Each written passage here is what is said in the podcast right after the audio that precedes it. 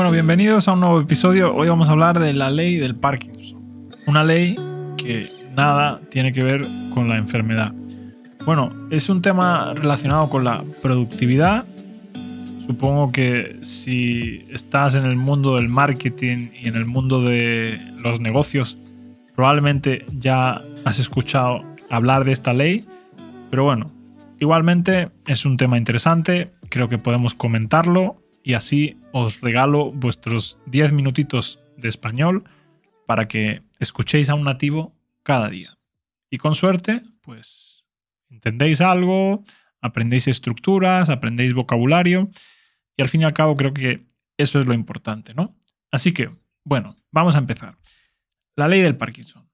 ¿Qué es la ley del Parkinson? Pues es una ley que afirma que el trabajo se expande hasta llenar el tiempo disponible eh, para que se termine eh, ese trabajo. Es decir, eso explica por qué a veces tú eres capaz de estudiarte 20 temas en dos semanas, pero no eres capaz de estudiar un tema en una semana, ¿no? La falta de, de plazos, la falta de deadlines, como las llamáis en inglés, hacen que la tarea se eternice, se vuelva pues eh, infinita, ¿no? Y es que claro, si tienes un tiempo infinito para hacer la tarea, pues la tarea te llevará un tiempo infinito.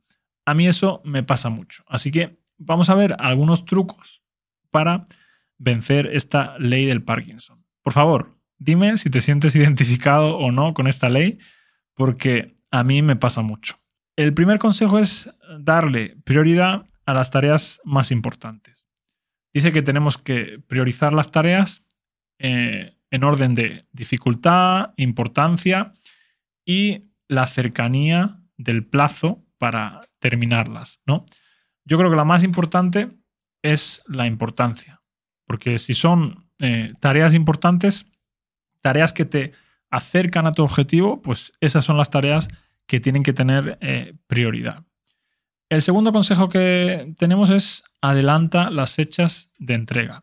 Es decir, pon fechas de entrega anteriores a la fecha de entrega real.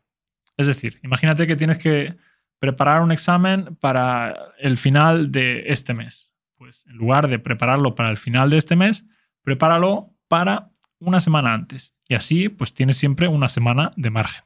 Yo sé que estas cosas es más fácil decirlas que hacerlas. Pero bueno, vamos a escuchar todos los consejos porque creo que hay algunos que son interesantes. El siguiente consejo es comprométete públicamente con tus fechas de entrega.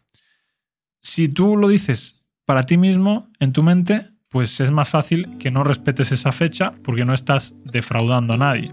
Pero ¿qué pasa si tú involucras a otra persona? Si se lo dices a tu pareja, si por ejemplo como yo se lo dices a, a tu audiencia, pues claro, ya es mucho más difícil que no cumplas porque tú no quieres quedar mal.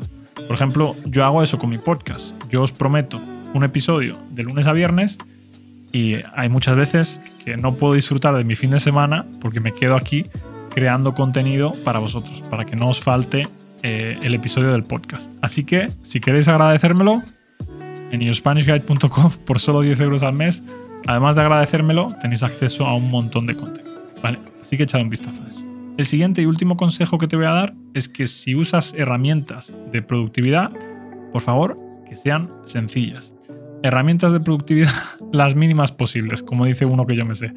Porque una herramienta de productividad solo sirve si realmente te hace más productivo. Si te complica la vida, pues al final, ¿de qué sirve? De absolutamente nada. Un ejemplo de esto creo que somos María y yo, porque ella con un bolígrafo y un papel es capaz de ser mucho más productiva que yo con las 500 herramientas de productividad que yo conozco.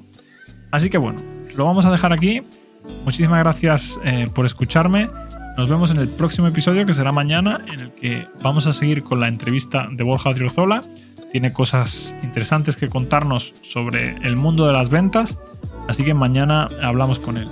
Y por favor, comparte este episodio otras personas en Reddit, en Telegram, en grupos de Facebook de gente que quiera aprender español, no sé, pero compártelo. Ayúdame por favor a llegar a más gente. Nos vemos en el próximo episodio y hasta entonces que tengan muy buen día. Adiós.